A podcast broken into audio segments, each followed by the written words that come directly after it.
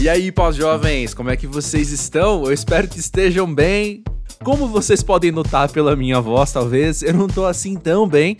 Eu gripei muito feio nesses últimos dias, mas estamos aí. O coração tá bastante satisfeito por poder estar tá aqui falando na rouquidão mesmo, com a voz anasalada, para vocês aqui no podcast. Se você nunca veio aqui ao Pós-Jovem, seja muito bem-vindo. Eu quero te contar o que é esse projeto então. O Pós-Jovem é um espaço de conversas no qual eu, André Felipe de Medeiros, muito prazer, recebo pessoas incrivelmente interessantes e vividas e com pontos de vista que tem muito a acrescentar pelas suas experiências e suas vivências, não é? E aí a gente vai montando aí uma a tal da colcha de retalhos, né, que mostra o que é ser pós-jovem hoje em dia, né? Como é a nossa geração, o que que a gente, ou as nossas gerações, o que que a gente tem vivido, pensado, experimentado, sentido, refletido nesses últimos tempos. E o pós-jovem se destina a ser também um, um, certo, sei lá, oásis de sinceridade numa época tão plastificada, tão cheia de filtros, né? Tão cheia de pose. E aqui as pessoas podem vir como elas são e a gente vai bater um papo falando sobre um lado pessoal que os trabalhos e as redes sociais desses convidados nem sempre mostram, não é? E bom, esse episódio de hoje tem uma historinha por trás. Já contei aqui várias vezes assim, eu fico paquerando uns convidados, assim, fico olhando para umas pessoas e pensando, pô, um dia eu vou chamar fulano, um dia eu quero chamar ciclano, e eu vou seguindo nas redes sociais e, entre aspas, estudando as pessoas, pensando, pô, na hora que eu for convidar para o pós-jovem, então, eu vou querer conversar sobre isso, conversar sobre aquilo. E às vezes isso assim se estende por anos até uma hora que eu finalmente convido uma pessoa. Beleza. Estava eu na casa da minha amiga Flávia Vitorino, grande beijo pra Flávia, e lá eu conheci pessoalmente Felipe Solari, que é uma dessas pessoas que eu assim, sei lá, há três anos fico enrolando para convidar aqui pro pós-jovem. E uma das primeiras coisas que eu falei para ele, se não a primeira coisa que eu falei para ele, foi: Acho até que já te mandei mensagem pra você participar do podcast. Depois eu fui ver e eu não tinha mandado mesmo, não. Não foi ele que não respondeu. Eu que nunca entrei em contato. Mas enfim, a gente passou uma tarde ali conversando.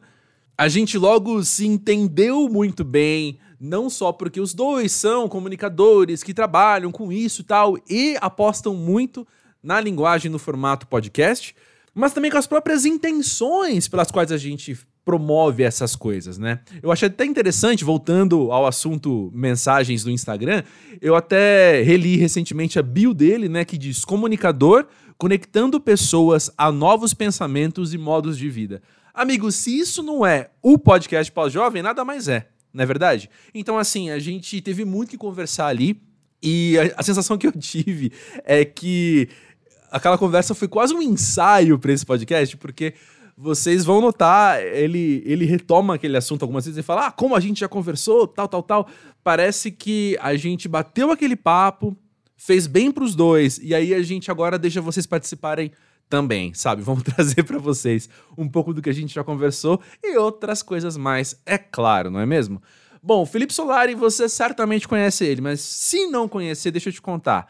Assim como eu, ele também é daqui de São Paulo, ele tem 40 anos, ele é um comunicador, como eu acabei de dizer, que está hoje à frente do Sistema Solar, um podcast sensacional que está aí no YouTube e em qualquer plataforma de podcast.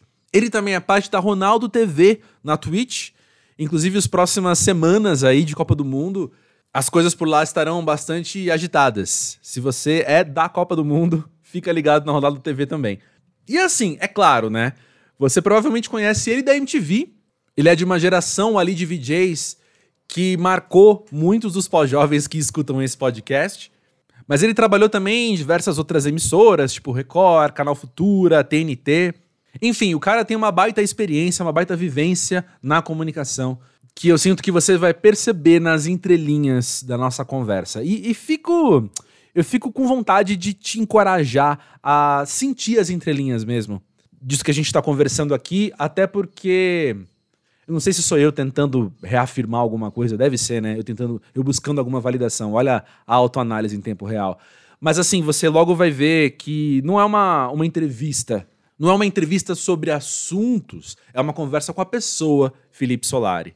E ser comunicador e ter um podcast são coisas que fazem parte integral da vida pós-jovem dele. Daí falarmos tanto sobre isso.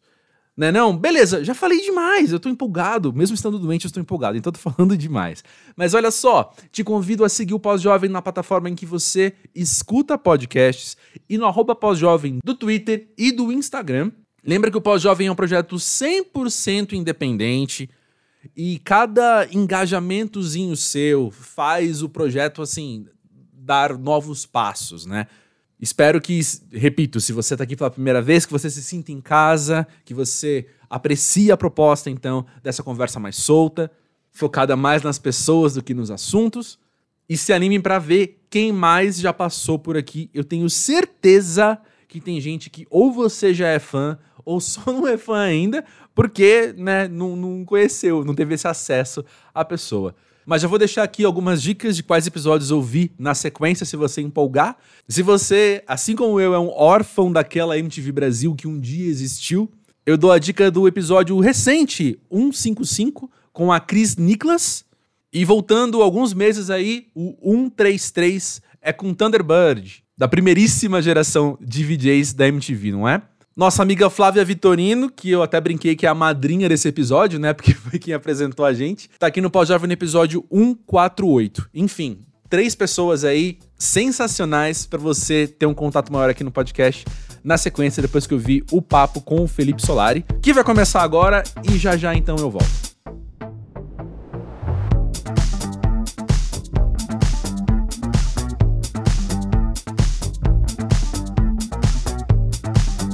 Felipe Solari, conta pra gente. Pra você, o que é ser pós-jovem?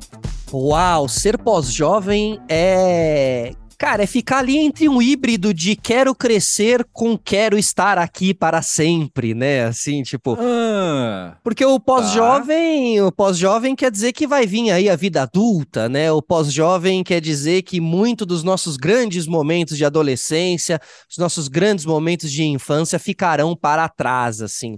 E eu acho uhum. que, na verdade, a, a infância, a juventude, assim, ela é muito importante, cara. Ela molda na gente coisas uhum. que são tão importantes que a gente não pode esquecer mais lá para frente também, entendeu? E às vezes a gente uhum. se distancia. Às vezes a nossa vida pós-jovem é justamente se distanciar daquele pequeno ser que fomos nós um dia, e eu acho que isso é um erro. Acho que a gente jamais tem que se distanciar de quem nós fomos quando criança, assim, não pelo lado criança, pelo lado infantil, mas pelo lado da verdade. Eu acho que quando a gente é hum, é criança. A essência, né, que você é, tem, que você carrega. Isso. Hum. E os nossos gostos de quando a gente é criança são as coisas que a gente realmente gosta. Depois o mundo trata de, de, de fazer com que a gente esqueça algum desses gostos e tal, mas eu acho que é sempre importante revisitar a nossa infância e juventude, assim, cara.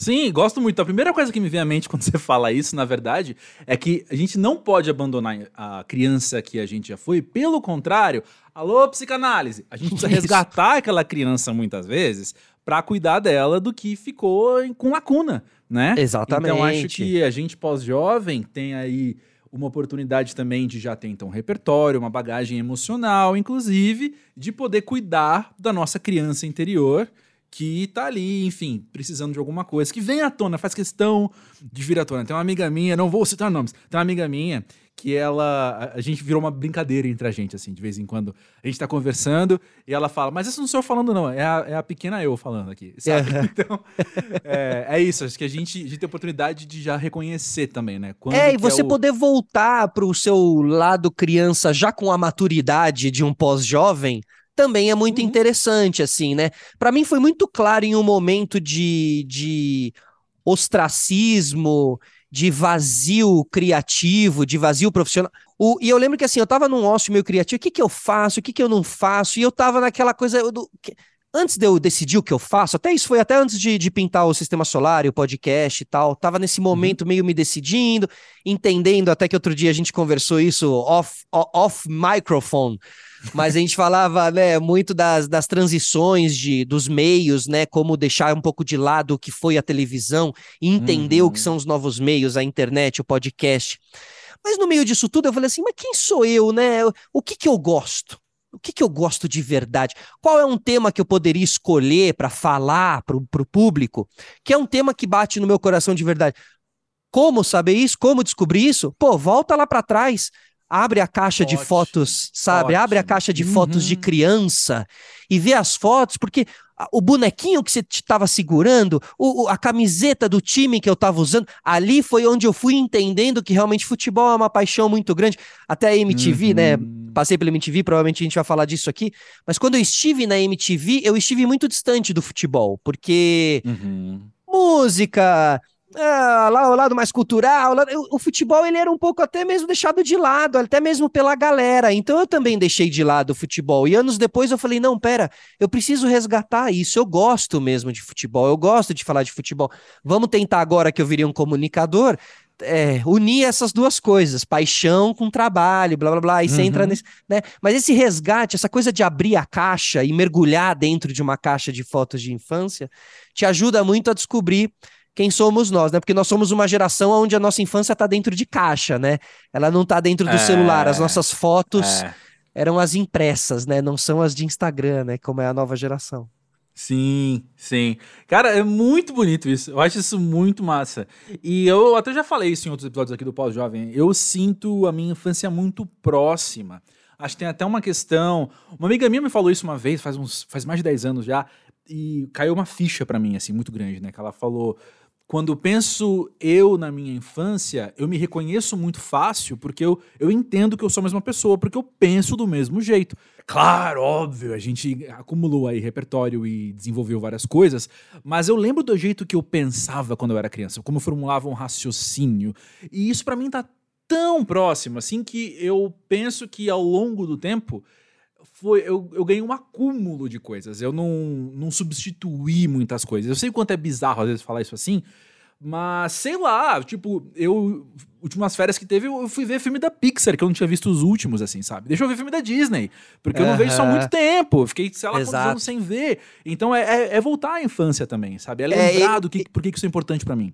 E falando assim, eu, eu acho que eu, eu me distanciei, sim, da minha infância, assim, sabe? Em vários uhum. momentos, por questões de, de trabalho, por questões de doideira, por, às vezes por uhum. questões de uhum. relacionamento, às vezes por dores do final de um relacionamento. Poxa, eu deixei uhum. de lado muito da minha. Então, eu, eu, eu para mim foi preciso um resgate, assim. Ele, essa infância não caminhou sempre ali junto comigo, assim. Me distanciei tanto que teve um momento onde eu precisei falar: opa, não, pera vamos resgatar ali, né, e tal. E olhar, olhar fotos de infância, olhar para a infância é um mix de emoções, né, cara? É uma montanha uhum. russa de, de emoções. É, com certeza. Ainda nesse assunto, quando foi que você acha que você virou pós-jovem? Hum.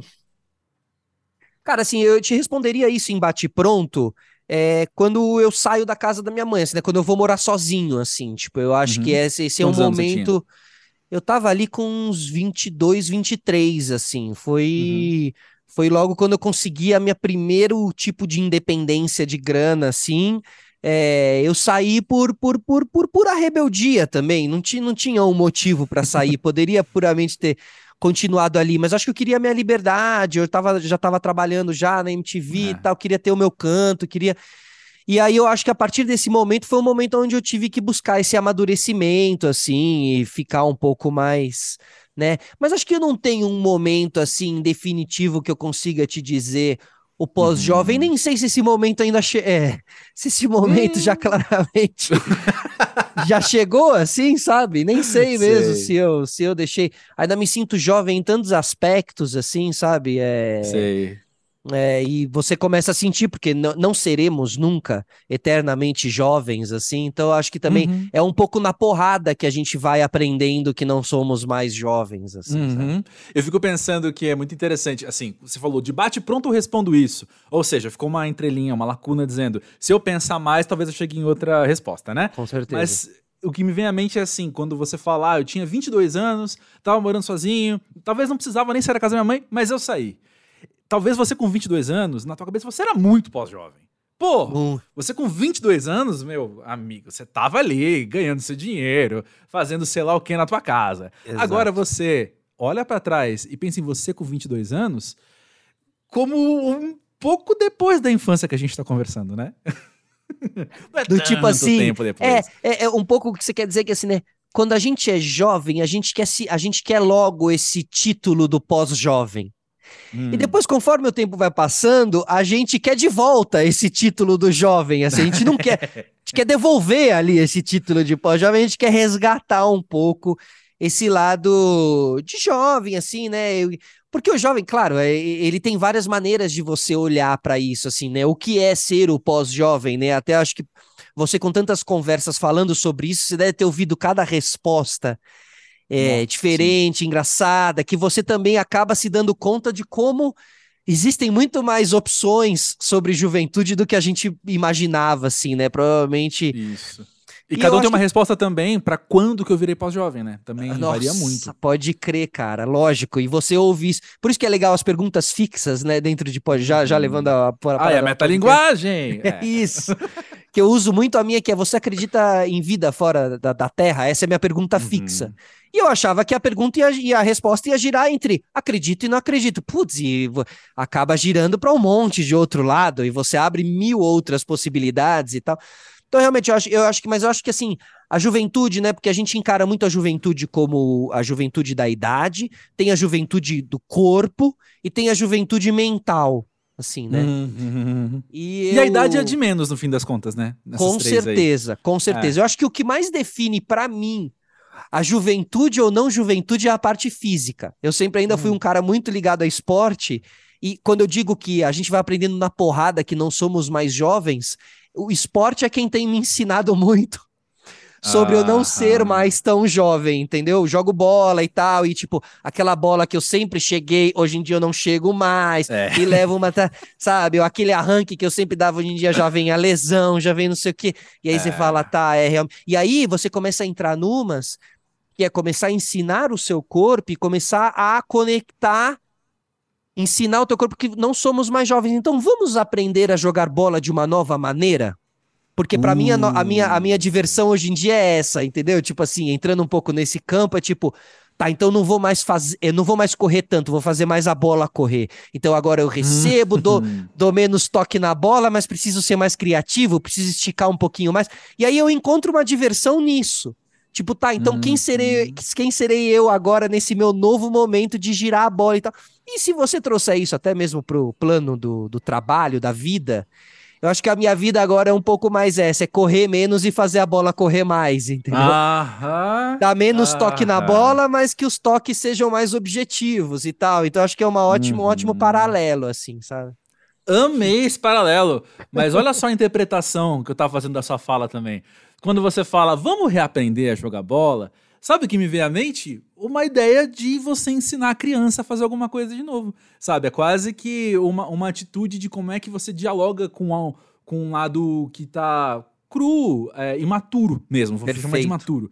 Perfeito. Sabe? Então acho que volta aí a questão que a gente estava falando, né, da continuidade das coisas. É, e é o que, e é o que você acaba, o que a gente acaba fazendo no trabalho assim também, né? É mostrar até mesmo para para uma geração mais jovem assim também, como e é engraçado, né, que aí você começa a ver também entender um pouco os nossos os nossos pais, né? Os, é. Quem veio é, antes? Quem estava é, aqui antes? É, como aquelas pessoas tentaram também, às vezes, para a gente explicar, e hoje em dia a gente entende, ah, era isso que aquela pessoa estava querendo fazer, né?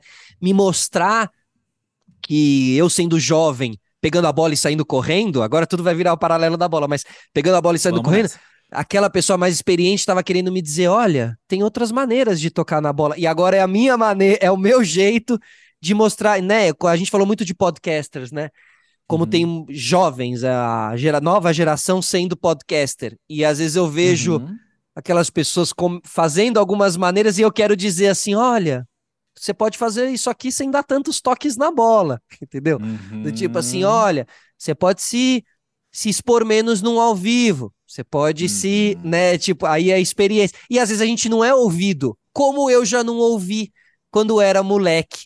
E hoje em dia posso olhar para trás e até lembrar uma pessoa ou outra mais experiente que quis falar comigo e eu dei de ombro para aquela pessoa porque estava na, na juventude, né, na plenitude, é, ah, tudo é. acontecendo e tal. É. Eu, eu, eu olho muito isso, cara. Eu olho, eu olho muito para arquivos meus assim e falo, nossa, que moleque metido. Às vezes eu, eu me vejo muito metido quando moleque, assim, quando faço um resgate e falo, pô, mas também, né, eu tava tão novo ali, jogado no meio da jaula dos leões e uhum, às vezes uhum. com, com coisas que chegavam para mim que é tipo, não, você tem que ser o ah, o pegador, o, aquelas bobagens, uhum, entendeu? Que eu uhum. peguei essa pilha, peguei esse ar durante a época e tal, mundo uhum. pré-internet, que blá, blá. E aí, pô, hoje em dia eu olho assim e falo, nossa, cara, podia ter agido é. de maneira tão diferente e tal. Mas não tenho vergonha disso também, sabe? Assim, tipo, tenho tenho, falo, conto, porque entendo que isso é a minha construção, é a minha evolução, assim, exato, assim, sabe? Exato, Às vezes eu, eu tratando um, um, eu fazia muito vox, né? Muito, ia muito uhum. pro, né, pra rua entrevistar. O povo fala. Ia, uhum. Isso, eu queria ser meio sabichão pra cima da, da pessoa, fazer uma piadinha. No, ou às vezes a pessoa ia embora e eu chegava pra câmera e fazia uma piadinha que brincava com aquela pessoa que acabou de ir embora. Às vezes não, Sim. nunca humilhando e tal, mas tirava um sarrinho da pessoa, tipo, por que idiota. Então hoje em dia eu olho e falo, puta, que idiota. Porque hoje em dia não é essa minha linha editorial, assim, né? É uhum. jogar junto.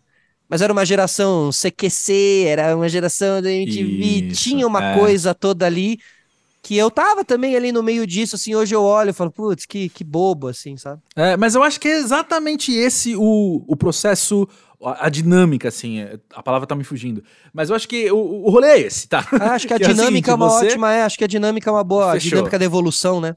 Isso, porque é o seguinte, você olha para trás e você é crítico e você é empático, sabe? Então, assim, não vou repetir isso, mas me faz sentido ter ajuda daquela maneira, daquela vez. Pode é crer, é isso, é? cara, é isso. É. Agora, a questão é, fazer isso, estar fazendo isso, porque tem muita gente que não faz, tem gente que foge dessa, né? Porque muitas vezes é isso, né? Eu, eu sempre falo, eu tenho, eu tenho, um amigo que gosta muito, tá sempre com gente, ele tá sempre com gente, tá sempre com gente, tá uhum. tá sempre com gente. Ele nunca tá sozinho. Por quê? Porque ele tem medo de ficar sozinho com ele mesmo. Uhum. Porque quando ele ficar sozinho com ele mesmo, ele vai encarar um cara e ele vai ter que olhar para trás e ele vai ter que não sei o que. E então ele foge disso. Então ele tá sempre meio na, na malemolência ali da vida. Uhum, e eu uhum. brigo com ele, porque é um irmãozão meu das antigas. Falo, mano, para, não, olha, vai, aprofunda o término de um relacionamento, uma briga com sim, um amigo. Aprofunda, sim. não leva tudo assim na, na brincadeira, porque, cara, não é, você precisa olhar tal. E eu, eu, eu olho, acho que até demais, aí também acho que eu também faço a minha hum, autocrítica. Entendo. Uhum. Aprofundo muito as coisas, aprofundo muito, sabe? Às vezes é sei, bom não aprofundar sei. tanto. Haja pelo para ovo, né? Assim, exatamente, sei bem. Exatamente. É. Mas o, eu quero voltar ao que você falou agora de você ver os mais novos fazendo as coisas. Na verdade, uhum. já impulsionando esse assunto também para para deixa que você já deixou. Opa! Oh, gostei da deixa aqui. que eu deixei. Boa, deixa. Deixa, eu deixa. Cortar, não vou cortar mais. Não vou não, cortar deixa, mais. Deixa, é deixa. Deixei. Deixa, deixa que eu deixei. Deixa, deixa, deixa. deixa a vida me levar. Que é o seguinte: a questão da MTV, você comunicando com o jovem. Ali na, naquela época, você meio de jovem para jovem, mas tem aquele. Isso. Também aquela outra dinâmica que é a gente costuma comunicar as coisas muito bem para quem vem uma microgeração atrás da nossa, né? Então, assim, quando, sei lá, tá bom, o pós-jovem tem muito ouvinte de 25 a 30, por exemplo, né? Então uhum. é uma uhum. microgeração logo atrás da minha. Como que era fazer isso para você em tempo real? Você já tinha uma certa noção de que, não sei, de algum tipo de responsabilidade? Responsabilidade se é tinha, é essa. tinha. Então, tinha. beleza. E já responde também o quanto, como, se isso mudou com o tempo. Eu acho que não, cara. Eu, eu, engraçado você falar isso, porque eu acho que eu, eu sempre tive isso, porque meu pai é diretor de. Meu pai é diretor de publicidade e tal. Então eu sempre eu cresci frequentando os estúdios ali com meu pai, Sim. sempre muito doutrinado a como agir em estúdios. Então sempre lembro assim, meu pai nunca deixou eu sentar hum em cadeiras. Meu pai sempre pediu para eu pegar as três tabelas para sentar na três uhum. tabelas. Por quê? Porque eu poderia. Três tabelas acabar... é um apoiozinho de, de, de altura, assim. Que, que, inclusive os VJs usavam para botar o pé em cima, Isso. né? O clássico três tabelas e tal. É, por quê? Porque ele sempre me ensinou que assim, eu poder, ao sentar numa cadeira, eu poderia estar se, tá sentando na cadeira do cliente ou do, uhum. sabe, do dono da marca. E aí, meu pai, como diretor, o filho do diretor sentando na cadeira do cliente, é sabe? Mal, filho, é filho uhum. diretor folgado, não sei o que. Então, assim, sempre me doutrinou, sempre me educou e me ensinou muito bem, tanto na vida quanto como agir dentro de estúdio. E aí, quando ele viu que eu comecei a querer fazer os, os, os cursos de ator e tal, que foi onde eu meio comecei a minha caminhada, ele sempre ficava, sempre muito crítico no meu trabalho, sempre muito, até demais, assim. Então, sempre muito crítico. Alô, psicanálise. Isso. Então, olha, você tem que fazer assim, você tem que fazer assado e tal.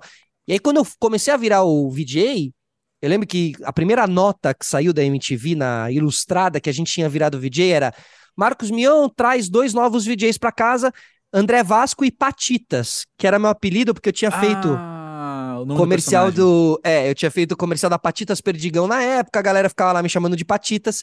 Virei Uhum. Patitas na- nos bastidores. E quando eu entro pro VJ, eu virei o VJ Patitas. Aí, meu, no, no dia que saiu a matéria, meu pai, e eu todo empolgado, meu pai, pai, saiu na ilustrada, né? Imagina, primeira vez na ilustrada, não sei o quê.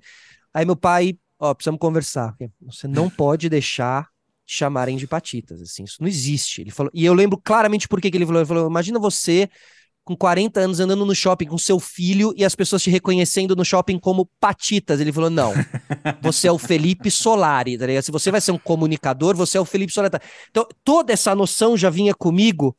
E aí você pergunta, né? Isso depois mudou? Não mudou, porque começou muito cedo, e eu acho que começou Uhum. cedo até demais, entendeu? No sentido de que Uhum. É, a MTV nem era um lugar para eu, pra eu ser tão preciso em todas as minhas escolhas, porque eu sempre fui no que eu falava, no que eu não sei o que, que eu tô comunicando, que eu sou um comunicador, que eu- as minhas referências é o David Letterman, que eu, eu já tinha as referências, Uhum. eu já tinha não sei o que, sabe? E eu acho que a MTV, para um cara de 22 anos, era, era muito mais um terreno para entrar lá como louco. Aham. O louco talvez tivesse me levado para um outro lugar, mas eu sempre fui extremamente consciente, sempre muito consciente, sempre muito consciente.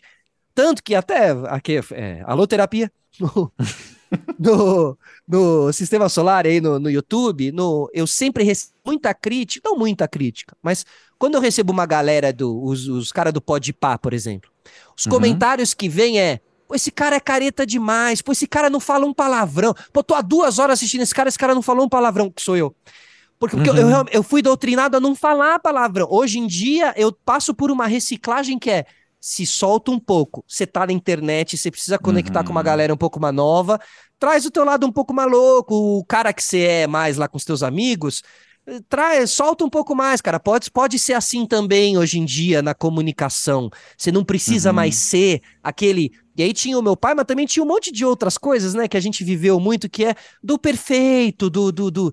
É perfeito é o caramba, entendeu? Não tem perfeição Uhum, em nada e uhum. tal, né? Então, fui soltando. Engraçado que eu acho que eu fiz talvez até o caminho inverso no meio disso tudo, assim. Eu sempre fui extremamente responsável e eu sempre fui meio o cara do Mion, então eu sempre, sempre senti um pouco essa responsabilidade que eu representava também o Mion dentro da MTV, os meus comportamentos Sim, também sim. falariam sobre o Mion, tá? Sempre respe- respeito muito ele, assim, um cara muito importante pra mim, então eu sempre tomei muito cuidado com isso no Legendários também e tal.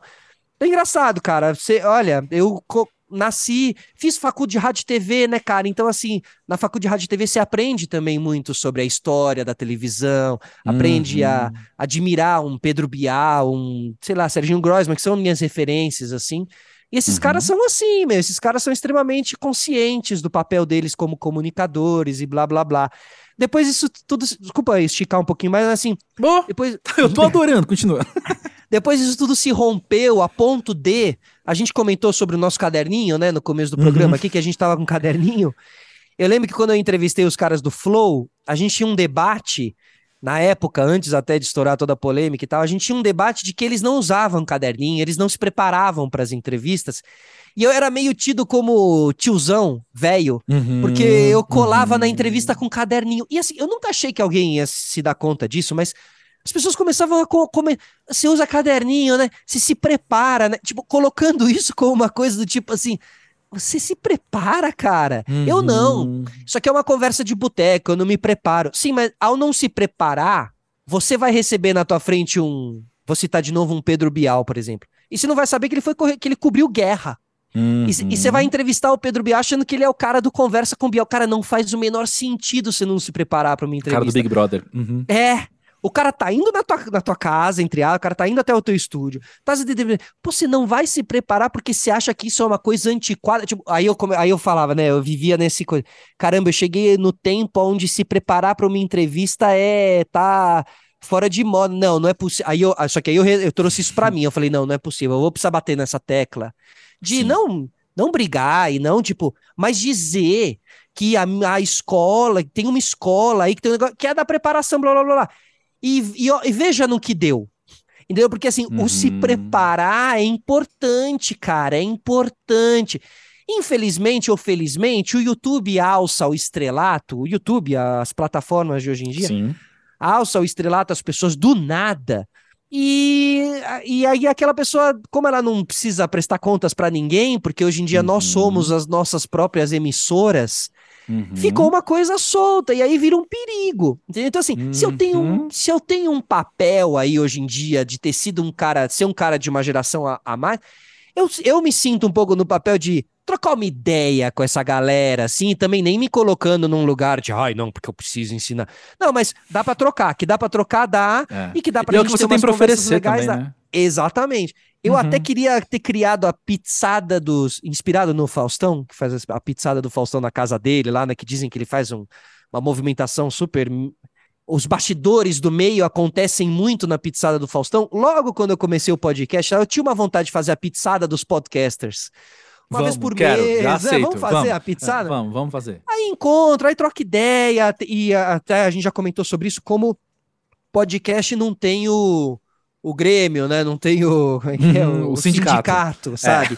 É. Porque eu acho que isso é legal, né? a gente fala na brincadeira, mas isso é legal pra gente unir forças, pra gente tentar deixar, tentar deixar pautas presentes e de que, uhum. olha, quem explodir aqui, vamos olhar para quem é pequeno e vamos ajudar os novos podcasters e vamos tentar formar novos diretores, de, vamos criar diretores de podcaster, que é uma, é uma, é uma profissão nova aí, para tanto seja para imagem, para cortar as imagens, ou seja para gravar e ajudar no áudio a galera. Tem um novo uhum. mercado se formando, mas ninguém é todo mundo, salve-se, é cada um por si.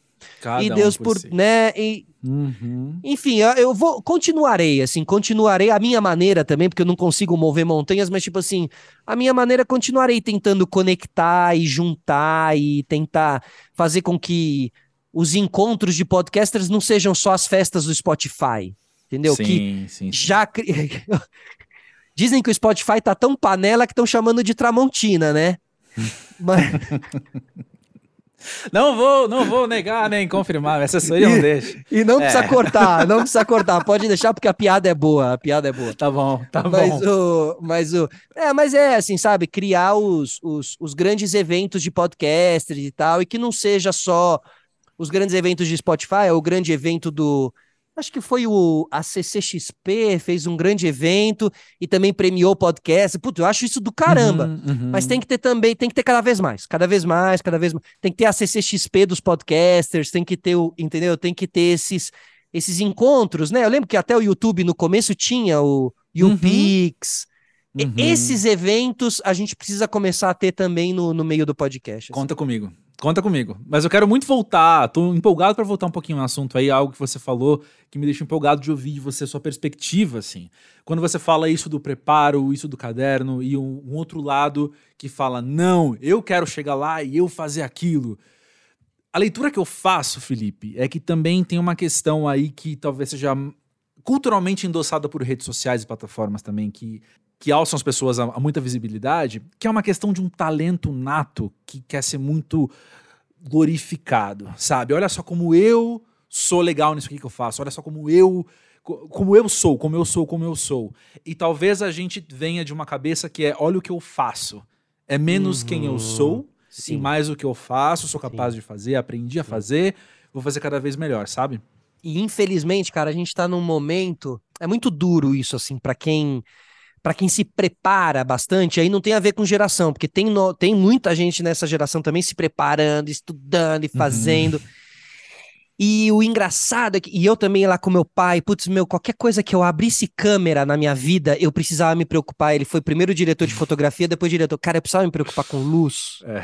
Tanto, porque vinham. E eu deixei de fazer muita coisa na minha vida porque eu precisava me preparar tanto, que era tanta dor de uhum. cabeça que no meio do processo dificultava tanto e eu deixava de fazer. E hoje em uhum. dia, o, o, o, o que vira. Hoje em dia tá muito simples você fazer as coisas. A rede social te permitiu. Que, né? Então, às vezes eu penso assim: eu, eu vou lá e posto um trecho do meu podcast, vamos supor, né? Uhum. Um trecho de vídeo no Reels, digamos assim. Então, aí eu penso, pô, fui lá, eh, produzi a pessoa, chamei a pessoa, marcamos a data, fizemos o conteúdo, gravei o conteúdo, editei no, no, na vertical, botei, subi, botei, deu tantos. 500. O cara foi lá, nem, mano, nada. Levantou aqui da cama, sacou o celular e fez. 400 mil. Aí o cara, você fala assim.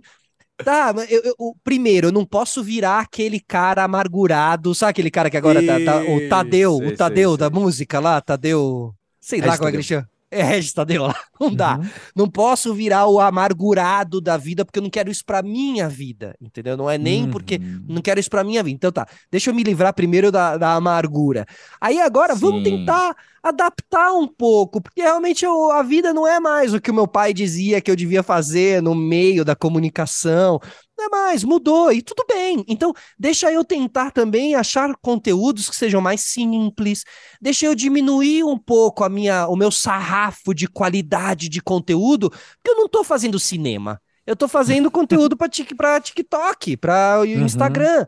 Cara, um stories vai durar 24 horas às vezes. Né? Isso. Né? Uhum. Claro, não preciso virar, porque a gente nem vai conseguir virar o, a foca no, na banheira do, do Nutella, mas, Isso. tipo, né? Mas, ok, vamos tentar então achar um híbrido. Deixa eu passar um conteúdo, mas eu não preciso mais. Cara, eu ia gravar storyzinhos, eu usava aqui o mic, eu gravava o áudio, eu botava pra. Não precisa, dá para gravar hoje em dia com áudio do celular, dane-se. Sim, tá tudo hum, bem, sim, sim. Não sim. é o Fernando Meirelles olhando o teu, teu stories, entendeu? Sabe? Tipo, tá ok, entendeu? Vamos, vamos para frente, vamos se adaptar. Eu acho que esse é o, esse é o, para mim é uma guerra muito grande, assim, não, me livrar de alguns, de alguns mas eu, eu tenho conseguido muito bem tenho orgulho de mim mesmo, porque nos últimos anos eu me livrei bem disso. E às vezes eu vejo uma galera assim, mas que ficou um pouco no, no meio do caminho, tentando entrar no YouTube ainda com aquela leitura antiga e tal. E entendo também o processo dessas pessoas, porque eu demorei para uhum. eu primeiro sair da TV e até eu entender que eu não dependia mais da TV. Cara, faz pouco tempo, viu, que eu percebi que eu não dependia mais da TV. Eu demorei muito. E eu vejo gente saindo da TV agora que acha que tá super dependente da TV e dá para dizer, essas pessoas vão entender com o tempo que não estão mais, assim, sabe? É, é, é. é, chocante porque muita gente sai da TV com uma grande audiência e quando uhum. entra na internet e faz o teu canal, fala assim, puta, meu primeiro programa já vai dar 800 mil, e não dá nem 200, Nossa, entendeu? É. Uhum. E a uhum. pessoa tem um choque que ela falou, ai, mas eu era lá da TV, todo mundo me amava. Não, não, não. As pessoas que te amavam, elas estão lá ainda na TV, naquele mesmo isso, canal, amando isso. a nova pessoa que está no teu lugar, isso. ou o novo programa que está no teu lugar. Não é sobre você, é sobre a, a, a, a o dia a dia da audiência que está acostumada com aquele canal naquela hora, você era só uma peça, entendeu? Muito uhum. provavelmente você era só uma peça. Tem gente que não é, mas muito provavelmente era. E agora no YouTube é outro público. É no, no YouTube eu digo YouTube, Spotify, todas as novas plataformas sim, assim. Sim. É outro público, é outras pessoas. Você vai ter que meio que recomeçar mesmo. Sabe, aproveite a é. viagem, aperte os cintos e aproveite a viagem, entendeu? É, e eu consigo entender você falar isso do que é muito recente você perceber que não dependeu da TV, porque primeiro tem aquilo que a gente conversou naquela tarde lá, falando que a gente foi muito. A gente fez rádio e TV sendo muito treinado para uma estrutura muito específica, né? Que hoje, enfim, há outras possibilidades. Porém, você participou dessa estrutura muito específica. Né? Você teve ali seus anos muito formativos na televisão convencional. Vamos chamar MTV de televisão convencional também, né? só a título de, de, de, discurso aqui. É, né? mas é, mas, e é mesmo, assim, por mais que ela fosse disruptiva, todo o sistema dela era um sistema tradicional de TV. Né? Justo, justo, exatamente. Então, isso, né? Então, eu acho que. Ah, não só você foi treinado, não só te fizeram a proposta de falar, olha só, eis um caminho possível e, e você foi e cumpriu isso, como uhum. isso é uhum. formativo para você. Você tinha e, ali 20 e poucos anos. É, e ele carreira. fica, cara, é, e fica dentro de você. E, e tem a. Acho que eu consigo explicar de um jeito que é. Antes, você dependia, para você estar na comunicação, você precisava ser chamado pela família Marinho, ou pela família Saad, ou pela família Abravanel, né? Exato. Ou seja, você precisaria ser, estar em uma emissora, porque para você uhum. emitir um sinal, para você emitir a sua voz, você precisava pagar milhões, Isso. ser uma família e criar uma estrutura enorme para poder ter a chance de ter 10 segundos e poder conectar com alguém. Quando uhum. vem o uhum. YouTube, ou todas as outras plataformas, Spotify e tal, ele permite que você seja a sua emissora. Ele te uhum. dá a possibilidade de emitir, emitir uma opinião, um sinal, não sei o quê. Então ele muda o jogo, cara, de um jeito. Então eu fui um privilegiado porque quando eu tava lá na MTV, é, para você virar comunicador, eu tava num lugar que é tipo assim, bom, você vai ter que pastar bastante para chegar até aqui onde eu tô. Então, uhum. você vivia numa redoma, e aí eu falo por todos os VJs e comunicadores daquela época que se tiver alguém me ouvindo, ou já percebeu ou vai perceber também. Nós fomos colocados em uma redoma, que eu brinco que é a redoma do camarim uh, com comida, entendeu? Que é tipo assim. Uhum. Ah, vai ter gravação? Vai ter uma van para você, vai ter não sei uhum. o quê, você vai ter um camarim, você vai ter maquiador, você vai ter. Pô, você tinha uma estrutura, você era totalmente privilegiado. E para, entre aspas, tomarem o teu lugar, para você cair, Pô, uhum. alguém ia ter que ralar muito para chegar lá, entendeu? Uhum. Quando a gente tem essa transição das emissões, que é vem o YouTube, vem o Spotify e democratiza tudo isso, ou você se coça ou aquele teu status de sou VJ da MTV, ele vai por água abaixo, porque todo mundo sim. te passou na corrida. Na corrida, todo mundo te passou. Uau, sim, exatamente. Porque não é mais só sobre o teu. E, e aí, quem ficou nessa redoma do, do café quente, cafezinho quente, perdeu tempo, cara. E eu fiquei nessa redoma um tempo, porque quando eu saí da TV, o que, que eu fazia? Eu esperei um convite, enquanto eu devia uhum. ter ido uhum. abrir um canal de YouTube. Porque uhum. eu sou um comunicador, eu não preciso de uma TV para ser comunicador. Eu sou. Eu sempre fui lá, eu ganhava os melhores acampantes, sabe? Tipo assim, quando você vai vendo uhum. lá atrás, eu era comunicador de molequinho, assim. Então, esse é o meu espírito. Então, que bom que chegaram esses, esses, essas plataformas, que bom que deu chance para todo mundo, porque eu não fico naquela do, poxa, fiquei para trás, isso aqui, não, pô, tamo na corrida. Aí anos depois, uhum. quando eu fui entrar na corrida com o meu podcast, eu, digamos que eu consegui me classificar entre os 20 para a corrida do domingo, entendeu? No sentido uhum. de que, sabe, ou seja, eu fui lá meio atrasado, abri meu canalzinho, entendendo que o podcast podia ser uma plataforma que explodisse e tal. E, poxa, hoje em dia é, os, ah, toda essa molecada, toda, entre aspas, esses moleques que estão com esses podcasts novos, as meninas também, pô, já consegui entrevistar, já me conectei, a gente já se conhece minimamente, então me sinto presente também nessa nova geração de joguei lá Supercopa Desimpedida, sabe, que só joga uhum. youtuber. Aí quando você vai jogar, você fala: "Bom, acho que consegui, minimamente estou conseguindo me colocar nesse novo campo, nesse novo meio". E eu sinto muito orgulho disso, porque eu fui um jovem que participou da Movida MTV, da Movida VJ, e consigo entender que sou um pós-jovem que tá dentro dessa movida podcaster, que é uma movida jovem. Então, uhum, sabe, uhum. Me, me, vejo, e para mim, pessoalmente, com uma vitória particular, eu entendo que eu estou no caminho certo, continuo sendo um comunicador, não fiquei ultrapassado, que é um negócio que eu tenho muito medo de, de ficar no meu meio, me nego a ficar, sabe? Eu uhum. quero estar tá por dentro. Como eu gosto de tecnologia, para mim é algo fácil estar por dentro disso, uhum. porque às vezes chega um VJ ou outro mais da antiga geração, inclusive a eh, geração antes da minha, que, uhum. poxa, quer fazer um podcast, mas, putz, não entende nada. Por quê? Porque não era, não era AD. Eu entendo a dificuldade de quando você não é ligado em microfone, tecnologia, novas câmeras, novos. É difícil, cara, porque aí você precisa de uma produtora e produtora é cara. Uhum. Então, às vezes, assim, essa pessoa vem e fala: quero fazer um podcast, não sei fazer, não sei mexer em nada. E olha que é fácil, hein? É só se dedicar por duas semaninhas, é hein? É só Até eu faço, gente. É, é, fácil mesmo. Tá no é. YouTube, meu. É só botar lá, é só dar uma estudadinha. Mas ok, não quer dar uma estudadinha? Ah, então não sei mexer em nada, vou precisar de uma produtora. Aí, hoje em dia as produtoras entenderam que fazer podcast é um meio de, de venda, então vão uhum. cobrar qualquer episódio uma grana que, meu, não é a grana de um episódio de podcast. O episódio de podcast é bem mais barato. Se você soubesse uhum. fazer sozinho, você fazia ali praticamente, entendeu? Então, assim, o que eu defendo, meu, mão na massa. Eu defendo mão na massa. Eu defendo que uhum. o, ca o camarim aquecido, não sei o que, acabou. E agora, para estar tá nesse meio, você precisa ser um produtor de conteúdo. Precisa sim botar uhum. a mão na uhum. massa. Isso é recompensador, não tem nada, tem nada demais. Trabalho é trabalho, e nem é tanto trabalho assim perto de outros trabalhos que realmente é, te exigem muito mais fisicamente, blá, blá, blá, entendeu? Então, assim, a gente tá mexendo. Até mesmo falo, costumo dizer para as pessoas que assim, se você for fazer só de áudio, melhor ainda, porque você vai estar mexendo com arquivos leves, então tenha isso em mente, isso, que é um sim. arquivo de fácil troca entre o e-transfer, não sei o que, sabe? Tô explicando esses meandros, você consegue convencer alguém a largar a mão de, de, de, de não fazer, sabe, só querer falar no microfone e realmente produzir o rolê como um todo, assim. Então é o seguinte, já que a gente tá nesse lugar de que eu tô visualizando aqui alguns ouvintes com o coraçãozinho aquecido falando, vou fazer meu podcast, Boa. deixa eu te perguntar uma coisa. Papo, papo de podcast é para podcaster mesmo papo e no reto. formato que a gente faz, papo reto total.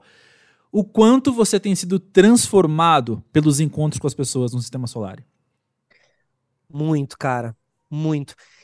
O projeto ele nasce para ser de dentro para fora, né? Eu sempre digo uhum. que o uhum. sistema solar ele é primeiro para mim e aí depois para os outros, porque primeiro eu precisava uhum. me engrandecer para depois conseguir ajudar outras pessoas com o conteúdo e tal.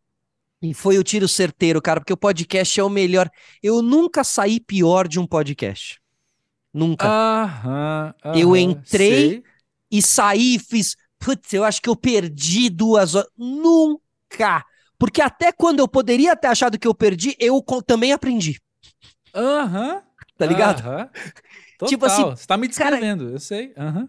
E aí, o mais louco é, você cresce não só, e a gente conversou isso também outro dia, não só com a pessoa que vem no teu podcast, mas com os comentários, né, cara? A comunidade uhum. que o podcast te permite criar, como o contato é muito mais você falou do, do coração quentinho, né? Tipo, é muito mais nesse lugar do que no lugar da histeria, porque quando eu tava na TV era muito. Os, os, os retornos você tinha era.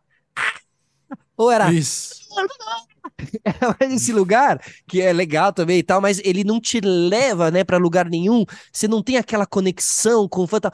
Hoje em dia, meu, o, o retorno é. Cara, aquilo que vocês falaram no minuto 34 34, isso, sabe? Tipo, meu, a partir que a pessoa tá isso. falando do minuto 34 para você, é porque, cara, rolou ali uma conexão que é maravilhosa, que é recompensatória, que dá vontade de você responder, ir lá na DM, trocar e falar. É um retorno carinhoso, é um retorno de gente que quer ajudar o seu trabalho, tanto que as plataformas entendem tanto isso que eles criam o um negócio de membro, eles criam um. Uhum. E por que, que você tem membros num canal? Porque a pessoa simplesmente gosta de você e quer te ajudar. E se você criar um sistema honesto de dizer, olha, seus cinco conto aqui por, por mês realmente é pra, vai me ajudar a continuar levando conteúdo para você. Puta, isso é maravilhoso, cara. Isso é maravilhoso. Então, assim, tem um. O, a gente pergunta-se muito sobre como se monetiza no podcast. Bom, uhum. de diversas maneiras. A primeira maneira é essa é você se engrandecer como pessoa, uhum. criação de comunidade, conhecer pessoas legais. Hoje em dia, às vezes você quer fazer uma. uma... Atenção para as dicas. Opa! Às vezes você quer fazer uma, um encontro com alguém, tomar um café com. Vamos supor, eu sempre uso esse exemplo. Você é um dentista. E aí você está é, pensando em fazer um podcast de dentista para dentistas. Uhum. Olha, eu te garanto que se você fizer o podcast de dentistas para dentistas, você vai conseguir encontrar aquele dentista ou aquela dentista que é referência para você e que uhum. você tá tentando marcar um cafezinho há meses, uhum. só que você tá usando a palavra errada. Você tá falando vamos marcar um cafezinho, você tem que usar a palavra vamos marcar um podcast. Porque vamos marcar um Perfeito. podcast. Cara, você mexe, no, você mexe num, num lado de ego das pessoas que tomar o cafezinho para aquela pessoa às vezes nem é tão interessante, mas você chamar ela para o teu podcast, ela vem porque ela quer falar dela e ela quer também não sei o quê, e você vai conseguir aquele contato que você estava querendo e você vai amplificar os seus horizontes. E aí você, dentista, e aí quando eu digo dentista, é porque eu tô querendo dizer que pode ser qualquer tipo de profissão, qualquer tipo de pessoa, uhum. você vai aumentar a sua rede de network, você vai acabar conectando. Tão, tão objeto de desejo é o podcast hoje em dia, que a gente chegou na crise de pessoas fingirem que estão num podcast, Olha gravarem. Isso. Olha isso. Gravar. Por quê? Porque, cara, você estar num podcast hoje em dia virou um pouco um símbolo de que você é reconhecido na tua área. Uhum. Então, é, a, as pessoas não esperam mais, tá tudo errado, né? As pessoas não esperam mais, elas não querem mais virar uma referência na sua área para ser convidada para o podcast. Ela pensa, pra que que eu viro uma referência? Isso chama. Eu finjo que eu virei uma referência, eu finjo que eu tô dando uma entrevista num podcast, compro um braço, só um braço de microfone. Isso. Gravo na minha casa fingindo que tô sendo entrevistado pelo e boto e, e, e, engano os meus clientes e faço eles acreditarem que eu estive num podcast, que eu virei uma. Tá tudo errado. Mas é, é, é, é piada, né? Porque mas, mas uhum. você vê como o podcast virou um objeto de desejo. Exato. E hoje em dia é realmente importante você ter, é legal porque você vai aumentar a sua rede de conexões e tal. Faça de verdade, né? A gente tá aqui, tipo assim, acabei de falar várias coisas que você pode conquistar através do podcast, pode conseguir uma reunião com alguém que você. Mas, pô, faz de verdade, meu. Vai ser super legal. Você vai aumentar muito a rede de contato. E não é só sobre gente famosa. É sobre pessoas, cara. É sobre pessoas. O legal. Né? Gente famosa também nem sempre vai te garantir não hum, mesmo, hum, vai te garantir é. um bom podcast. Os bons podcasts estão em pessoas interessantes. Exatamente. Se você é uma se você que estiver ouvindo a gente é uma pessoa interessante ou conhece alguém que é a pessoa mais engraçada do grupo, a pessoa mais interessante do grupo, convença essa pessoa a ter um podcast, porque esses são os bons do acampamento, exato. Pronto. Esses são os bons podcasters, cara. Esses são os bons podcasts. Gente interessante é bom podcast. É, sim. Uh! Bom demais. Para começar a finalizar o pós-jovem aqui, então, eu quero falar com você. Eu tô vendo aqui todas as possibilidades, vou unido uniter uma Vamos. aqui. Vamos falar de futuro. Boa. Vamos falar. Se a gente falou aqui de infância, se a gente falou aqui de, de juventude, de primeira juventude, enfim, se a gente está falando agora do quanto a gente está entendendo que a gente pode estar atualizado, sendo pós-jovem, para falar com o jovem, que que isso te impele para o futuro? O que que isso te faz pensar para os próximos anos? Cara, é assim, eu acho que o, o, podcast ainda é uma plataforma que ainda tem muito corpo ainda, sabe? Eu acho uhum. que ela, uhum. por mais que quem começou cedo ache que meio que parece que já já foi, sabe? Tipo, ainda tem gente porque eu recebo muito, vale a pena ainda fazer um podcast? Pô, tá de brincadeira, lógico que vale a pena. Uhum. Porque daqui um ano a gente vai ter ainda um podcast que vai explodir, que começou um ano. Vai fazer um. Entendeu? A pessoa. Tá uhum. muito cedo ainda para começar. Agora, o que eu defendo é.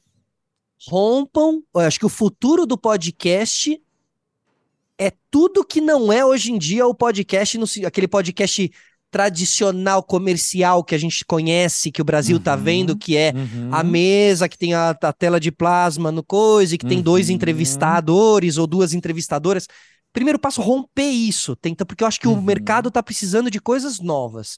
E podcast não é e nunca foi uma mesa com duas pessoas e uma plaza. Não é isso. É que aqui foi o Perfeito. formato que explodiu no Brasil e as pessoas isso. são um pouco preguiçosas, então quando elas querem isso. fazer, elas vão atrás desse, né? Como é que Também... faz um podcast? Ah, assim. Ah, compra Vamos aqui. É, eles, ah, vem aqui. Aí você tem um monte de, inclusive, produtora de podcast que vende para os podcasts assim, não, vem fazer aqui. Ah, mas você só tem um estúdio. Sim, mas eu mudo a cor do refletor. Na plasma a gente bota o teu logo e aí, pronto, é um cenário aí. novo. Não é um cenário novo. Você está usando, poxa, e a inspiração de podcast não precisa vir em podcast. Inspire-se na tua banda preferida. O David uhum. Bowie, você gosta de David Bowie? Pô, então teu, teu cenário é mais colorido, mais camaleão, e tem um raio no meio, e tem não sei o quê. Ah, para mim eu tenho uma referência muito grande de Poderoso Chefão. Então, luzes mais baixas, muito marrom, muita madeira, muita coisa mais preta. Ah, muito... diretor de fotografia aí. É, uhum, e eu acho que isso te ajuda a criar um universo e te ajuda a entender que o podcast é muito. O podcast é uma tela em branco. A gente está muito uhum. limitado fazendo podcast. A gente é Brasil, a gente tem que fazer umas paradas que a gente vai falar, não é possível que fizeram isso. Sabe? Que isso aí é um podcast. Ou pensa na MTV, se a MTV fizesse um podcast, como ela faria, né? What would Jesus do? What would MTV do? Sabe? Tipo, é, o que faria? Eu sempre brinco, o que Salvador Dali faria, né? É, o, como seria o Instagram do Salvador Dali? Porque a gente Perfeito. vive numa mesmice, então se a gente imaginar como seriam aquelas pessoas, diz, como, como seria o Instagram da Frida Kahlo, ah, será que ela ia estar. Tá, se, a, se a Frida Kahlo fizesse um podcast, vocês acham que ela ia fazer com a TV de plasma no fundo? E ela. não ia fazer, né? Demais. Fernanda Sim. Young. Então, assim, eu brinco Sim. provocando as pessoas que o futuro tá nessa disrupção, não da plataforma, mas do conteúdo que vai ser feito dentro a plataforma tá aí, é um presente pra gente. Spotify, YouTube, uh, uh, podcast. Agora, como a gente vai explorar isso é que é o grande o grande viés e o grande segredo desse futuro, assim. Eu acho que é Perfeito. nos novos formatos dentro das plataformas que já existem. Agora, não vejo alguma plataforma pintando aí. Uma coisa só que eu queria deixar aqui. Ouvi muito hum. nessa última semana que, tipo assim, TikTok, TikTok, que agora que o TikTok, que é o TikTok. Eu sei que isso já vem sendo dito, mas, tipo assim, realmente me parece que é uma plataforma que tem mais força e mais corpo nesse momento. Assim.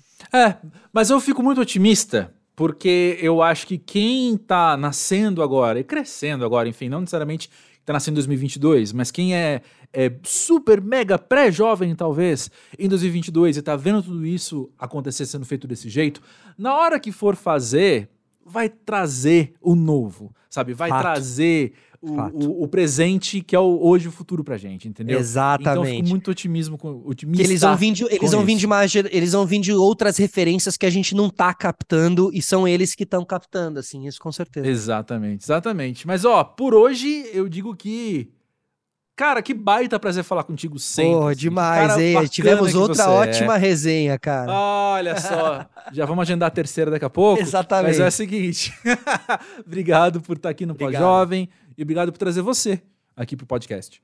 Muito obrigado, obrigado pelo convite.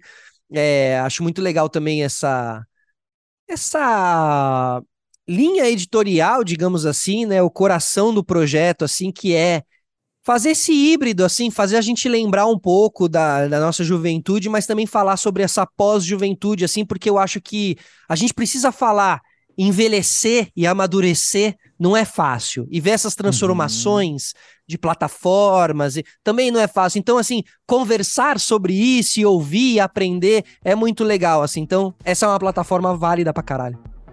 Ó, falei Boa. palavrão, tá vendo? Tô mudando, tô ficando jovem. Pré-jovem. Vou, vou cortar. É.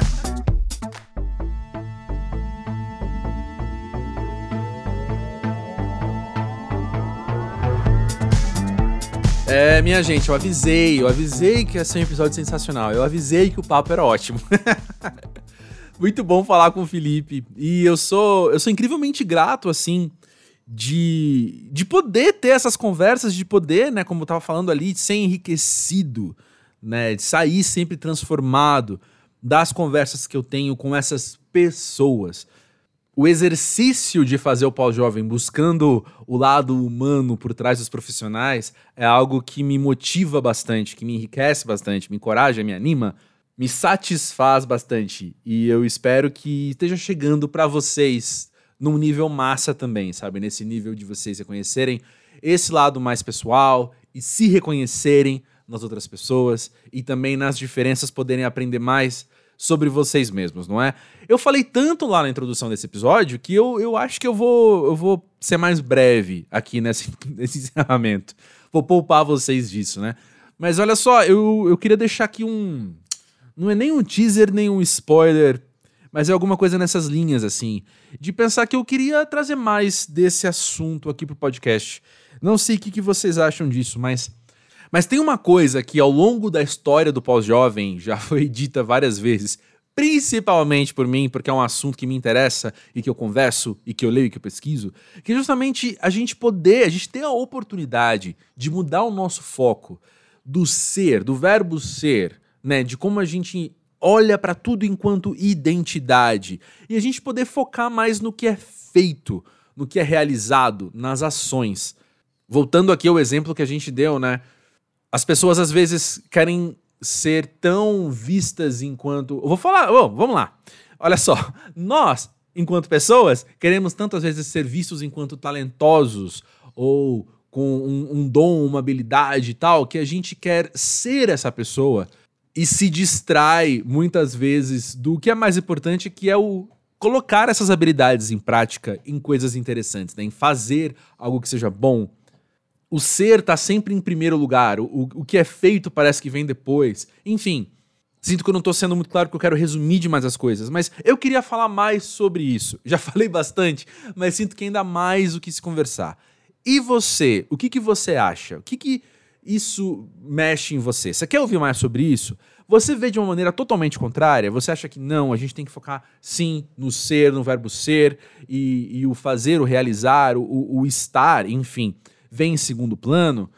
Manda aí tua experiência, manda aí tua reflexão no podcast pósjovem.com.br.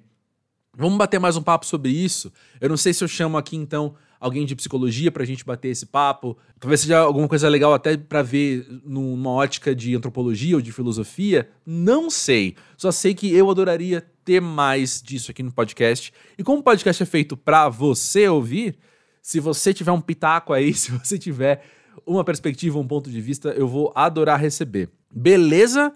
Olha só, uma coisa que eu não falei, eu falei muito na introdução, mas eu não falei isso. Lembra que vale a pena você deixar uma avaliação sincerona no Spotify ou no Apple Music, que são plataformas que permitem avaliação, né?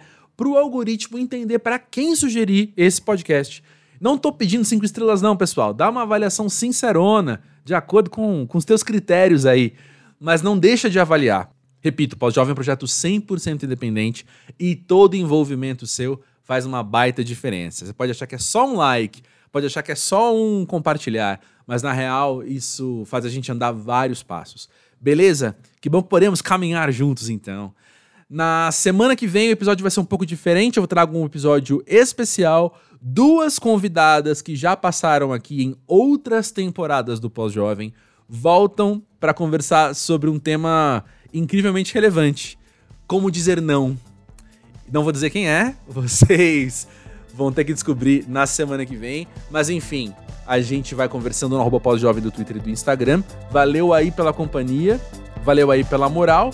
Indica esse podcast para alguém que você sabe que vai curtir, beleza? Ah, vai te fazer bem. Manda aí esse episódio ou algum outro e é nóis, vamos conversando. Grande beijo, até mais.